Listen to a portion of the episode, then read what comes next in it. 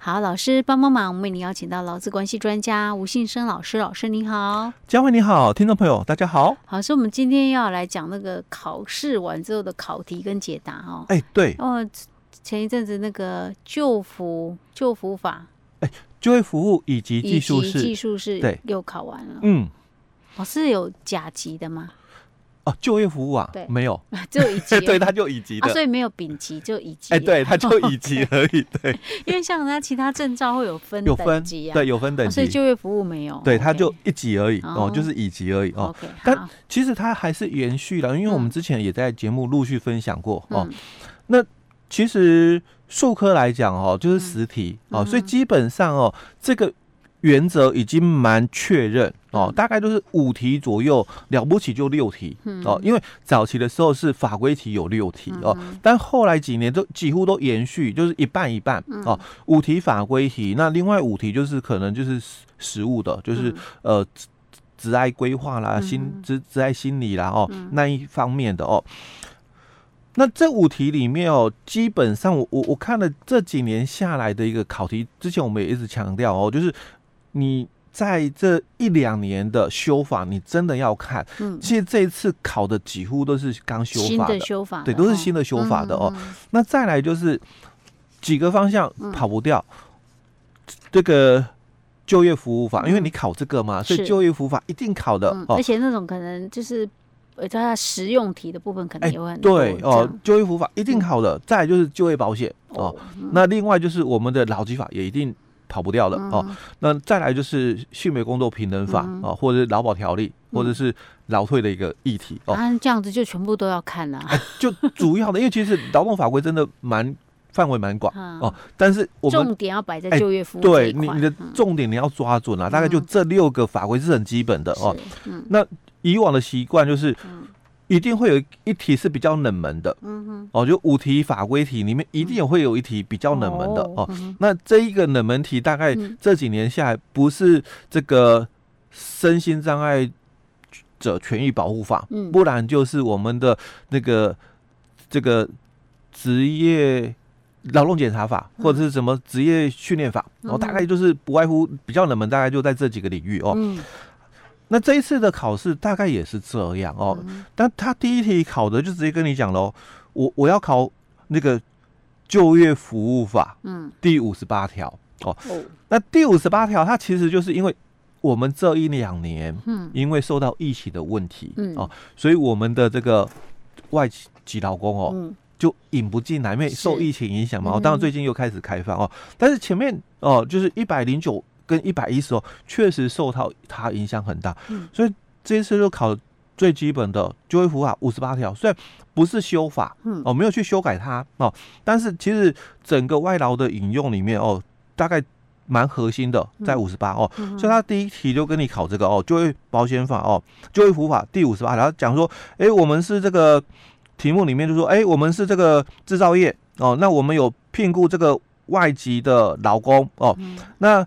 另外哦，也聘请了就是不同国籍的外籍劳工哦，那来从事哦，所以我是制造业哦，我聘请了这个这个外籍劳工 A 哦，他可能是菲律宾的哦，题目里面他是讲哎菲律宾的哦 A 呃甲哦，那我又另外哦乙军哦，我也聘请了一个哦外籍劳工。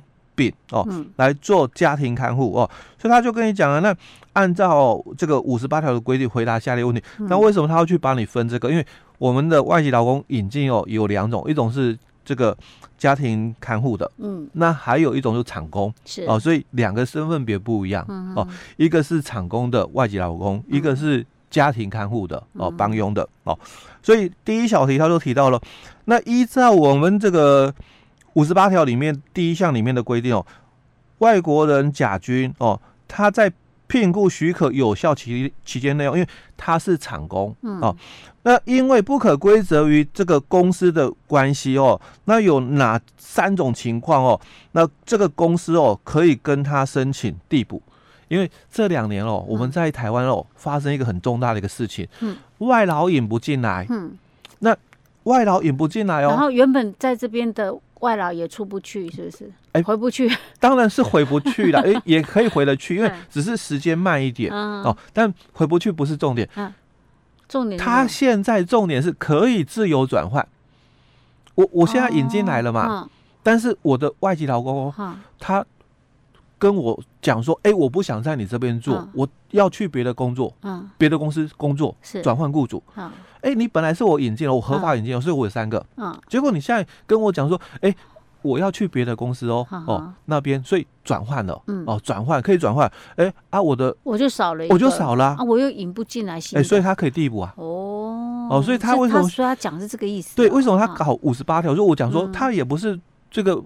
什么刚修法？我们讲说刚修法最容易考嘛，哦，那他也不是刚修法，那为什么会考这个五十八条？就是因为现在碰到这种问题。对，十四题哦，这是比较十四题的问题哦。好，那第一小题他就讲这个哦，所以我们来看五十八条第一项里面他讲什么哦？他就提到了外国人于聘雇许可的有效期间内哦，因不可归责于雇主的原因哦，那。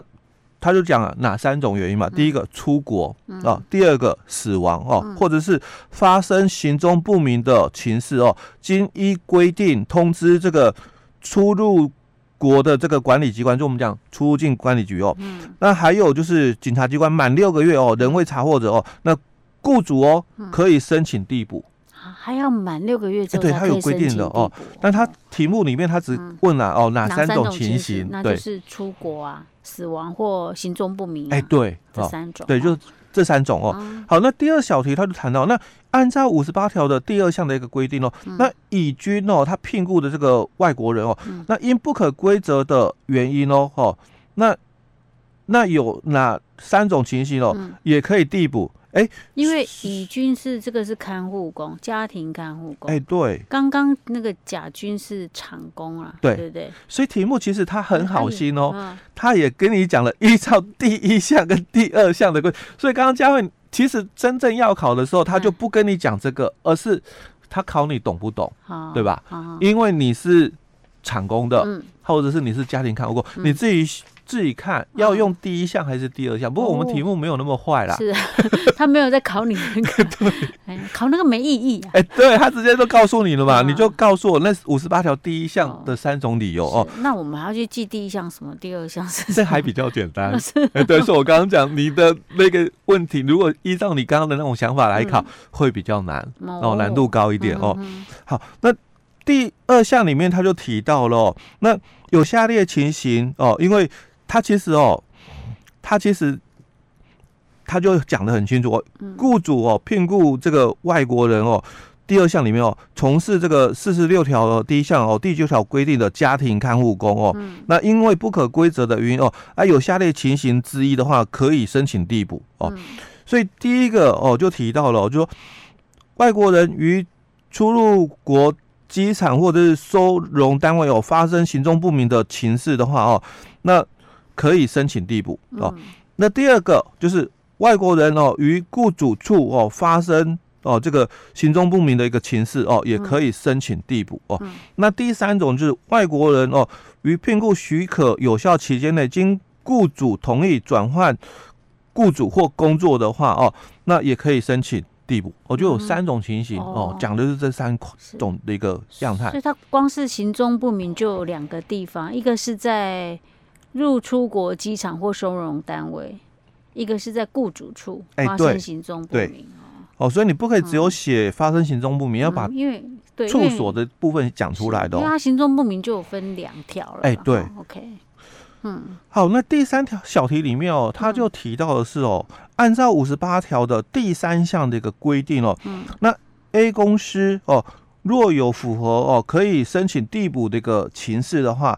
那经过劳动部哦核发这个聘雇外国人甲军的一个聘雇许可哦，所剩余的这个期间哦，应足几个月以上才可以递补哦。嗯，那其实第三项里面就提到了，说前两项递补的许可期间哦，以递补原聘雇许可期限哦那个期间为限哦。那原聘雇许可哦所剩余不足六个月的话，就不能递补哦。所以。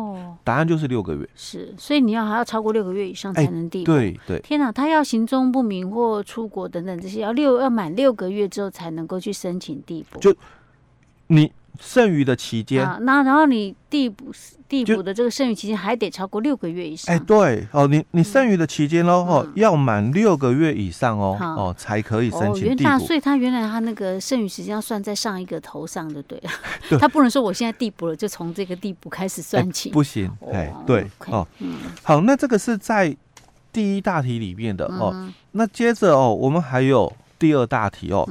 那第二大题的话哦，是刚修法，是。哦，去年八月修法，因为去年八月哦，就是因为疫情的关系哦，嗯，所以他修改的就是转换准则，也就是因为这一个修改哦，嗯，所以我们很多的外籍劳工，嗯，他就在台湾自由转换雇主了，嗯，哦，本来我是你们这个公司嘛，哦，跟我们的主管机关申请哦那个名额，我被你们引进了，是，但我引进到你们台湾之后，哎。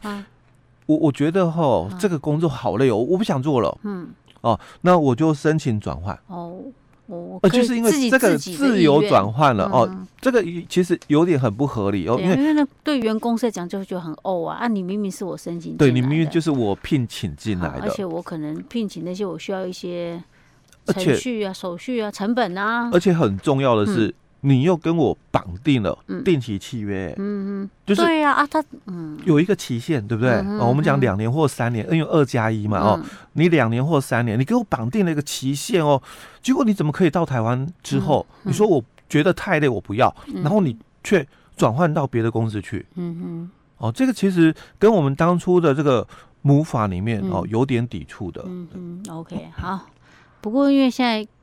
不晓得他们当初怎么考量，会可可以同意这样子做？哎，对对，OK。